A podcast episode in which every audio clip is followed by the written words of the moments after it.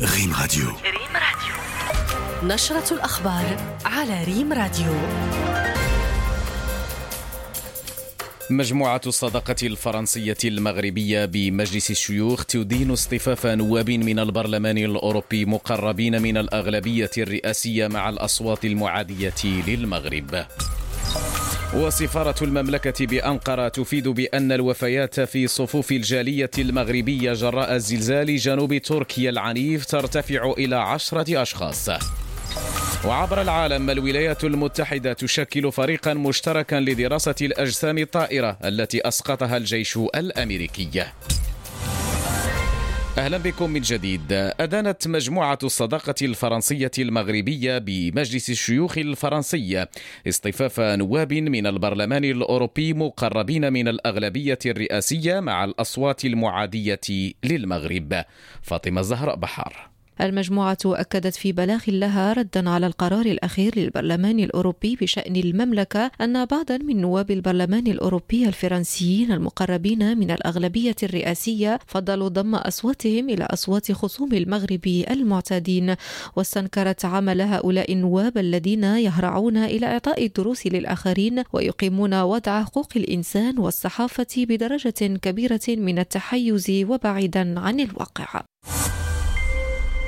في جديد حصيلة زلزال جنوب تركيا العنيف ارتفعت حصيلة الوفيات في صفوف أفراد الجالية المغربية بتركيا إلى عشرة أشخاص وذلك حسب ما علم أمس من سفارة المملكة المغربية بأنقرة. سفارة المملكة أوضحت أنه تم تسجيل أربع وفيات جديدة تتعلق بسيدات مغربيات خلال هاته الكارثة. في خبر آخر يستضيف ملتقى وكالة المغرب العربي للأنباء غدا الأربعاء وزير التجهيز والماء نزار بركة لمناقشة موضوع الإجهاد المائي التدابير المتخذة وآفاق المستقبل. وسيشكل هذا اللقاء الذي سينطلق ابتداء من الساعة التاسعة صباحا بمقر وكالة المغرب العربي للأنباء بالرباط. بمناسبة تسليط الضوء على الإجراءات والتدابير التي اتخذها المغرب بهدف التصدي لظاهرة الإجهاد الإجهاد المائي التي تؤثر على موارده المائية وكذا الاستراتيجيات الرامية لتأمين الأمن المائي للمملكة. في روبورتاج النشرة جبل أوكيمدن الواقع في قلب جبال الأطلس الكبير بإقليم الحوز. اتشح برداء أبيض في الأيام الأخيرة وذلك بعد التساقطات الثلجية المهمة التي منحت هذا الموقع روعة وأعادت له حيويته السياحية بعد طول الانتظار. جولة في المنطقة تأخذنا إليها شيماء بك. من قلب جبال الأطلس الكبير. مرتفعات أوكيمدن تكتسي وشحا أبيضا بعد تساقطات الثلوج بها. تساقطات ثلجية طال انتظارها وانفرجت معها أسارير سكان وزوار المنطقة لتعيد للمكان حيويته السياحية المعتادة. أنا جيت من من مراكش باش نشوف هذه المنطقة هذه الجبلية. السياحية الرائعة جدا. اللي شحال هذه وحنا كنقولوا أننا نجيو لها والناس كيعاودوا عليها بلي راه منطقة. وهي فعلا منطقة آه، سياحية رائعة. الحمد لله على القضية. هذه الايامات راه زيانت بخير وعلى خير. وهذه المنطقة كما قلت كتعرف برياضه التزحلق على الجليد وكتعرف بمسائل أخرين ديال التراث ديال المنطقة. عشاق الفصل المطير. حجوا إليها من مختلف مناطق المملكة للاستمتاع بهذه الصورة الناصعة البياض والتقاط صور للذكرى. أما عشاق التزلج فكل وسائل الترفيه الخاصة بالرياضات الثلجية متوفرة هنا لقضاء عطلة نهاية الأسبوع.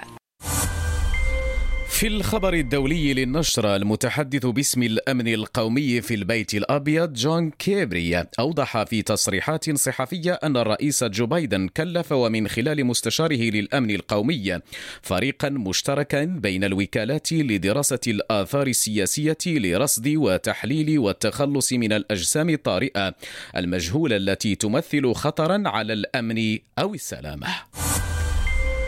رياضيا يستعد المنتخب الوطني المغربي للسيدات لخوض مباراة ودية ضد منتخب سلوفاكيا والبوسنة والهرسك بتركيا.